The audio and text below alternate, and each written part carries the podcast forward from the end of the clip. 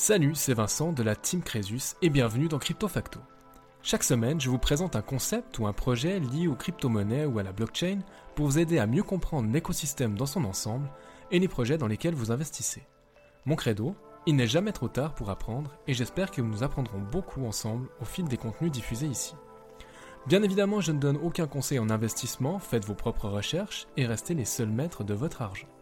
Si vous aimez le podcast, n'hésitez pas à vous abonner et à laisser un commentaire 5 étoiles et à partager vos épisodes préférés. C'est très important et ça m'aide énormément à continuer mon travail et au référencement du podcast. Merci d'être là et bonne écoute. Et salut tout le monde, bienvenue pour une nouvelle capsule de Crypto Facto. Ça faisait un petit moment que je n'avais pas repris ce format et aujourd'hui j'ai envie de m'intéresser une norme qu'il existe dans le monde des crypto-monnaies et des tokens plus particulièrement. Il s'agit de la norme ERC20.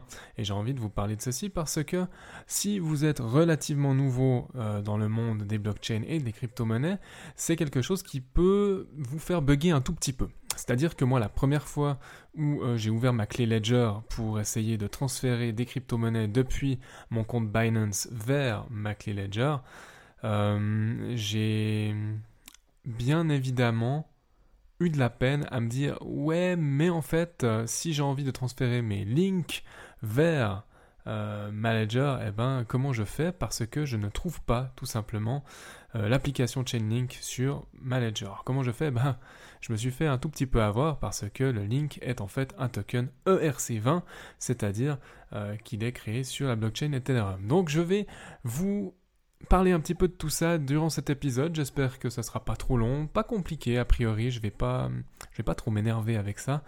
Je vais vous faire une petite définition après euh, quelques fondamentaux et des utilisations concrètes euh, à propos des tokens ERC20. Dans un deuxième temps, je vais m'intéresser aux avantages et aux limites des tokens ERC20, pourquoi c'est intéressant, dans quelle mesure ça l'est moins, et on va parler un petit peu de quelques projets euh, qui sont donc ou qui possèdent donc des tokens ERC20 comme ça, vous pouvez directement focaliser votre attention dessus si cela vous intéresse. Et avant de voir un tout petit peu euh, quel pourrait être l'avenir de ces tokens ERC20. Alors, définition directement, un token ERC20, c'est un type de token créé sur la blockchain Ethereum et qui est utilisé pour représenter euh, un actif ou une unité de valeur. Il va être compatible avec la plupart des portefeuilles Ethereum et il est utilisé pour différents types de transactions. Vous avez des paiements de biens et de services, vous avez aussi l'accès à des produits ou des services spécifiques, bien sûr des investissements et les levées de fonds. Donc ERC20, ça s'est imposé comme un standard et c'est la norme maintenant pour la création de tokens sur Ethereum. Cette norme a été établie depuis 2015, donc nous sommes en 2023, vous voyez, 8 ans déjà, le temps file. Si on s'intéresse un tout petit peu euh, aux fondamentaux, les caractéristiques principales des tokens ERC20 vont inclure la transférabilité, la divisibilité et leur compatibilité avec les portefeuilles Ethereum. Ça veut dire qu'il est possible de les transférer de manière transparente et ça va apparaître sur la blockchain Ethereum. c'est censé être rapide, quoique avec la blockchain Ethereum en comparaison, ça l'est pas forcément. Et c'est censé être peu coûteux, là aussi, euh, Ethereum n'est pas réputé pour être peu coûteux, mais c'est amené à évoluer. Et surtout, très important, ces tokens peuvent être divisés en fractions plus petites. Donc vous n'êtes pas obligé de posséder un token, vous pouvez posséder des fractions de ce token comme la plupart des crypto-monnaies. Tout ceci permet aux utilisateurs de gérer des montants plus petits et c'est utile pour vos transactions quotidiennes. Si on imagine euh, une adoption des crypto-monnaies à moyen terme ou à long terme, il y a fort à parier que ce soit très utile de pouvoir utiliser des fractions de tokens quand même, tout comme nous utilisions nos, cents ou nos centimes euh, dans la vie quotidienne avec de la monnaie sonnante et trébuchante. Pour vous donner quelques exemples concrets d'utilisation de tokens ERC20, on peut les imaginer comme tokens de paiement. Et ces tokens de paiement bah, vont être utilisés, euh, c'est très simple, hein, tout est transparent, tout est dans le titre, pour payer des biens et des services, ou alors euh, s'offrir des devises traditionnelles. Je vous donne un exemple tout simple de token euh, de paiement populaire. C'est l'USDT, donc de la société Tether. C'est un token ERC20 adossé au dollar américain. Donc on est en présence d'un stablecoin. Il est censé représenter toujours un dollar. Et les utilisateurs peuvent acheter ces USDT avec des dollars, les utiliser pour effectuer des transactions sur des plateformes d'échange ou des boutiques en ligne qui acceptent ce type de paiement. À titre d'exemple, vous ouvrez votre, euh, euh, votre courtier en crypto-monnaie préféré, que ce soit Binance, euh, que ce soit Coinbase, que ce soit Kraken ou d'autres. Vous allez pouvoir acheter des USDT, puis après vous allez faire votre allocation. Et eh ben, j'ai mis 1000 dollars, et puis par exemple, euh, je vais investir 100 euh, dollars sur 10 différentes crypto-monnaies. Ben, vous pouvez le faire, vous allez payer avec ces tokens. Deuxième type de token, ceux d'utilité. Ils sont utilisés pour accéder à des services ou des produits spécifiques. Par exemple, il y a un projet dont je suis pas plus euh, fan que ça, dans le sens où c'est pas, c'est pas mon monde, hein, mais voilà, je vous en parle. le projet Augure, qui a un token qui s'appelle le REP, et qui permet à tous ceux qui en détiennent de parier sur des résultats de différents événements sportifs ou politiques. Donc je vous la fais courte, je ne suis pas un spécialiste du projet, mais simplement c'est comme ça que ça marche. Donc les utilisateurs peuvent utiliser euh, le, REP pour participer au processus de gouvernance du projet et voter, hein, bien sûr, mais surtout, ils peuvent accéder à ces produits spécifiques de paris euh, sportifs, politiques. Voilà. Autre type de token, vous avez les tokens de sécurité. Et là, ils sont utilisés pour les investissements et les levées de fonds. Un exemple très populaire de token de sécurité, euh, c'est un token de la plateforme d'investissement immobilier Realty, donc R-E-A-L-T. Et là, chaque token va représenter une part de propriété dans un immeuble de placement immobilier. Et là, les investisseurs peuvent acheter des tokens pour investir dans des biens immobiliers commerciaux et résidentiels. Donc vous avez une fragmentation de l'immobilier sous forme de tokens qui est hyper intéressante et à titre personnel, je crois très fort que ce type de modèle puisse être l'avenir de l'investissement immobilier, en tout cas pour les particuliers. Alors c'est pas, bien sûr, c'est pas comme ça que vous allez euh, acheter votre résidence principale, mais si vous avez envie de faire euh, de, l'investissement immobilier et que vous n'avez pas forcément envie de vous taper toutes les recherches qu'il y a derrière, eh ben on peut imaginer passer par une agence comme Realty. C'est pas de la publicité pour eux, allez regarder si ça vous intéresse. Il y a des concurrents qui existent. Euh, je ne suis pas investisseur sur Realty, quoique je le considère gentiment, mais c'est très intéressant en tout cas. Donc en résumé, vous avez des tokens de paiement qui sont utilisés pour effectuer bah, des paiements, les tokens d'utilité qui sont utilisés pour accéder à des services ou des produits spécifiques, et les tokens de sécurité pour des investissements, des levées de fonds, et tout cela peuvent être donc des tokens ERC20 compatibles avec la blockchain Ethereum. Il y a de nombreux autres exemples de tokens de, ces types-là, hein, et leur utilisation continue d'évoluer à mesure que les projets de blockchain émergent.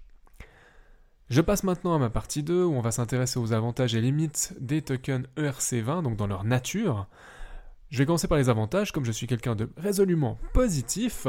Les avantages, déjà c'est un coût très très peu élevé pour la création de tokens. Donc si vous êtes développeur, vous avez un projet, il vous faut un token, vous pouvez le faire de manière très rapide et très peu coûteuse sur Ethereum. Donc les tokens ERC20 sont simples à créer, donc je viens de le dire. Et surtout, en comparaison avec le lancement d'une nouvelle blockchain, on peut imaginer le nombre d'années en fait qu'on peut gagner.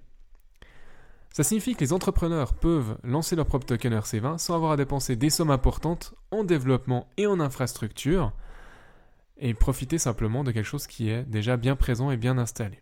Je vous donne un exemple tout bête. Euh, l'année dernière, j'ai eu la chance d'investir dans la brasserie d'une entreprise suisse qui s'appelle Coca avec Q, donc QOQA. Et il se trouve que le token qui a été généré, parce que la, propriété ou la copropriété de la brasserie de Coca, elle est, euh, elle est faite sous forme de token. Donc c'est la première entreprise de ce type-là qui a été tokenisée en Europe, sauf erreur.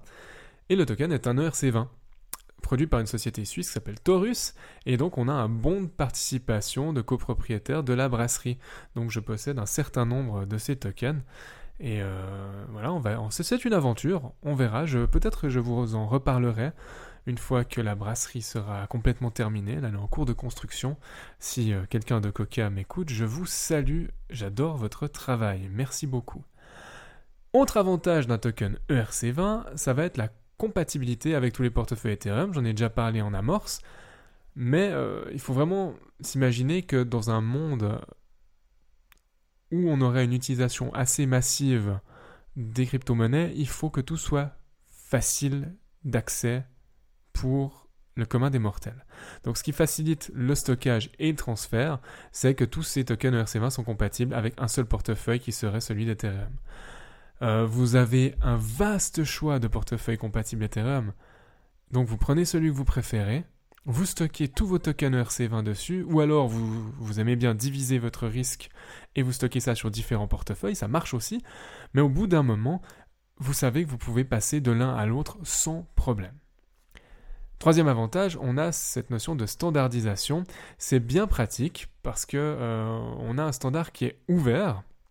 Il existe, il est là pour tout le monde, et on peut intégrer d'autres applications et services blockchain. Donc cette standardisation rend le token ERC20 très pratique pour, d'un côté, les développeurs, mais surtout pour les utilisateurs, parce qu'elle va garantir leur interopérabilité et leur facilité d'utilisation. Alors à un moment où euh, mon attention s'est beaucoup beaucoup focalisée sur les blockchains type Layer 0, euh, comme vous connaissez certainement les plus grandes, euh, Polkadot et Cosmos, ben, le simple fait d'avoir une multitude de tokens ERC20 les rend interopérables entre eux directement sur la blockchain Ethereum. Donc quelque part, Ethereum est en train de se créer son, sa propre layer 0 de cette manière-là. Je compare pas Ethereum à une layer 0, hein, c'est un parallèle un petit peu osé. Euh, Ethereum reste la reine des layer 1. Si on est honnête et puis on regarde un petit peu les limites de ces tokens ERC20, euh, vous avez une première limite liée à des risques de failles de sécurité, or qui existent un petit peu sur tous les protocoles, hein. mais il faut voilà, faut l'admettre, les tokens ERC20 euh, ont été victimes de piratage et de failles de sécurité. Ça nous amène assez loin, mais en 2017, la plateforme de trading Delta a été victime d'une attaque de phishing qui a permis à des pirates de dérober plus de 250 000 dollars en tokens ERC20. C'est donc assez important de prendre des mesures de sécurité pour protéger ces tokens. Vous pouvez utiliser par exemple un portefeuille matériel, une authentification à deux facteurs à minima, et euh, voilà, vous devriez ne pas perdre vos tokens ERC20 si vous le faites. Mais là, c'est une espèce de bon sens commun que vous pouvez avoir avec n'importe quel type de token. Mais une autre limite que je vois actuellement, et qui pour moi est la, plus grande, c'est la limite liée au coût des transactions sur la blockchain Ethereum. Les frais de transaction de cette blockchain ont beaucoup augmenté euh, dans, les dernières années, en tout cas ont beaucoup fluctué en raison d'une certaine popularité, et ça peut rendre des transactions en token ERC20 très très très coûteuses. Surtout pour les petits montants. Donc vous avez envie d'investir, je sais pas moi, 200 dollars et vous avez 50 dollars de frais. C'est dingue. Vous imaginez les profits qu'il faut faire pour rentrer rien que dans vos frais. Ça va être donc important de considérer ces coûts de transaction lors de l'utilisation de tokens ERC20. Euh, typiquement, si vous vous imaginez faire régulièrement des versements depuis, euh, ben, par exemple, Binance vers vos clés Ledger, le problème, c'est qu'il ne faut peut-être pas le faire avec des trop petits montants pour tout ce qui est ERC20, parce que ça coûte quand même assez cher. Donc, déplacer 20 dollars une fois par semaine, je suis pas sûr que ce soit un bon coup. J'en arrive à la troisième et dernière partie sur cette capsule technique à propos des tokens ERC20. On va se pencher sur l'avenir des tokens, mais on va aussi parler des projets actuels qui utilisent euh, cette norme ERC20. Il y en a beaucoup, beaucoup, j'en ai choisi 5. Même s'il y a actuellement beaucoup d'entreprises et de projets qui utilisent des tokens ERC20 pour financer leur développement et offrir des services. Donc, parmi les plus connus, je commence par un token dont je vous ai parlé depuis, plusieurs semaines maintenant. On a l'impression que je fais une fixation, mais je l'aime beaucoup c'est le Link donc de, Chainlink, une plateforme de fourniture de données décentralisée qui permet des contrats intelligents euh, de vous connecter à des sources de données externes en toute sécurité de manière fiable et donc de s'assurer que les données qui ne sont pas disponibles sur la blockchain directement le soient tout de même à l'aide d'un intermédiaire externe qui est Chainlink. Donc le Link est un ERC20. Vous avez aussi très très connu Uniswap avec son token UNI. Donc c'est un protocole de trading décentralisé qui, permet aux utilisateurs d'échanger ces tokens ERC20 sans avoir besoin d'un intermédiaire, donc très intéressant. Sauf erreur, Uniswap, alors faudra que je révise, euh, peut-être que je vous dis une grosse bêtise ici, euh, allez peut-être vérifier, ça vaut la peine, mais Uniswap, je crois que c'est le premier justement à avoir été cette, euh, cette plateforme d'échange sans intermédiaire. Donc très intéressant. Vous avez AVE aussi dans la DeFi, une plateforme de prêt d'empreintes crypto-monnaie décentralisée, où là aussi les utilisateurs peuvent se prêter euh, ou emprunter des tokens ERC20 en toute sécurité. Euh, vous avez MakerDAO, MKR. Là, c'est une plateforme de prêt décentralisé qui permet aux utilisateurs de créer des jetons DAI. Le DAI est un stablecoin assez intéressant. Euh, je, n'en ai pas hein, personnellement, mais je, le regarde. Je le regarde gentiment évoluer. Et ce qui est intéressant avec MakerDAO, c'est que vous créez des jetons DAI en échange de crypto-monnaies comme par exemple Ethereum. Et je termine ma liste avec le BAT, Basic Attention Token. Ici, on a un protocole qui devrait permettre aux utilisateurs de gagner des récompenses sous la forme d'un jeton RC20 donc, en échange de l'attention qu'ils portent à des publicités en ligne. Euh, c'est un projet assez intéressant euh, qui est porté par un navigateur web décentralisé euh, qui s'appelle Brave, si je ne me trompe pas, et qui est axé là aussi sur la confidentialité. Vous allez me dire, mais Vincent, t'es un taré avec la confidentialité des données. Oui, je suis fou avec ça. C'est mon biais cognitif. Vous, mais si vous le savez et que moi je le sais, ça nous permet quand même d'investir avec un tout petit peu de parcimonie. A noter quand même que dans la liste des tokens que je vous ai énumérés, que ce soit le Link, le Uni, le AVE, MKR ou le BAT, je ne possède que du Link en portefeuille, même si je trouve qu'Uniswap est intéressant, AVE a son intérêt, que MKR qui va permettre de créer des jetons DAI, c'est intéressant aussi, et que le BAT est très intéressant. Je n'ai que du Link en portefeuille. Pas que les autres projets ne soient pas intéressants, mais je ne peux pas suivre le top 250 quotidiennement sans devenir complètement tablard. Et je tiens à ma santé mentale, donc je suis de loin certains projets. Peut-être qu'un jour j'entrerai dessus. Si ça arrive, je vous tiendrai au courant et je ferai certainement euh, un dossier complet. Et comme ça, ben, vous savez pourquoi j'investis sur un dossier plutôt qu'un autre. Si je m'intéresse aux évolutions possibles des tokens ERC20, la blockchain Ethereum est en constante évolution, ça c'est un secret pour personne. De nouvelles fonctionnalités sont régulièrement ajoutées là aussi. Euh, ça, sent quand même assez bon pour les tokens ERC20. Hein. Généralement, si Ethereum se porte bien, les autres tokens vont bénéficier des améliorations à l'avenir, de toute façon. Euh, une limitation actuelle des tokens RC20, je vous l'ai dit, c'est le coût élevé des transactions sur la blockchain, et ça va rendre l'utilisation peu pratique pour les microtransactions. Ça, je l'ai déjà dit. Mais on a Ethereum qui travaille constamment sur une mise à jour de sa blockchain. On a eu récemment la mise à jour Shanghai qui a permis aux utilisateurs de déstacker leurs Ethers qui ont été bloqués pendant plus de deux ans quand même ouf, on dira, alléluia pour celles et ceux qui ont eu le courage euh, de les bloquer sans savoir s'ils allaient pouvoir les débloquer un jour et si euh, le passage en proof of stake allait réussir. Ça a fonctionné, on a la mise à jour Shanghai, on peut déstacker.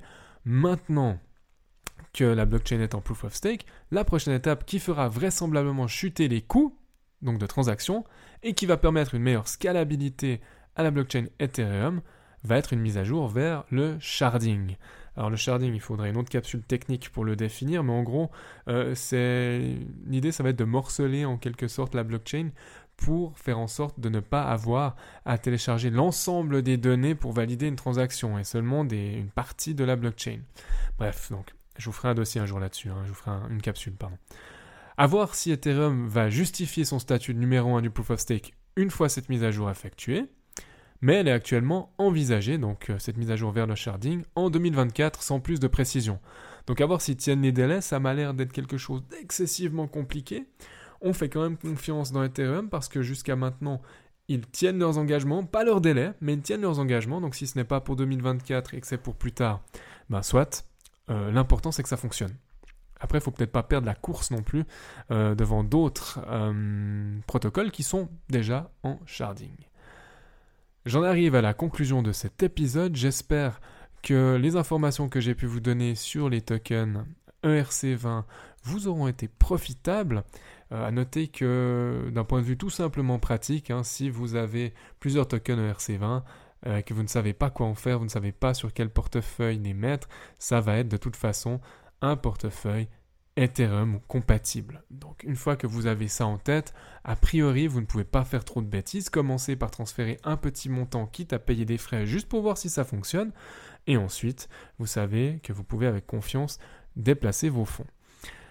En attendant le prochain épisode de la semaine prochaine en votre agréable compagnie, je vous souhaite une bonne fin de semaine si vous écoutez ça en fin de semaine, une bonne semaine si c'est en début de semaine, une bonne nuit si vous allez au lit, une bonne journée si vous vous réveillez. Bref, prenez soin de vous et à tout bientôt. Ciao Merci infiniment d'avoir écouté cet épisode jusqu'au bout. Pour poursuivre la discussion, vous pouvez me retrouver sur mon blog swisscomcresus.com ou à l'adresse admin at Les liens sont dans la description, je vous laisse y jeter un œil. N'hésitez pas non plus à partager votre avis sur cette émission dans les commentaires sur Apple Podcast, à me laisser une note maximale sur Apple Podcast et Spotify, ça m'aide beaucoup au référencement du podcast et à continuer mon travail. En attendant de vous retrouver pour un nouvel épisode de Crypto Facto, prenez soin de vous et à bientôt.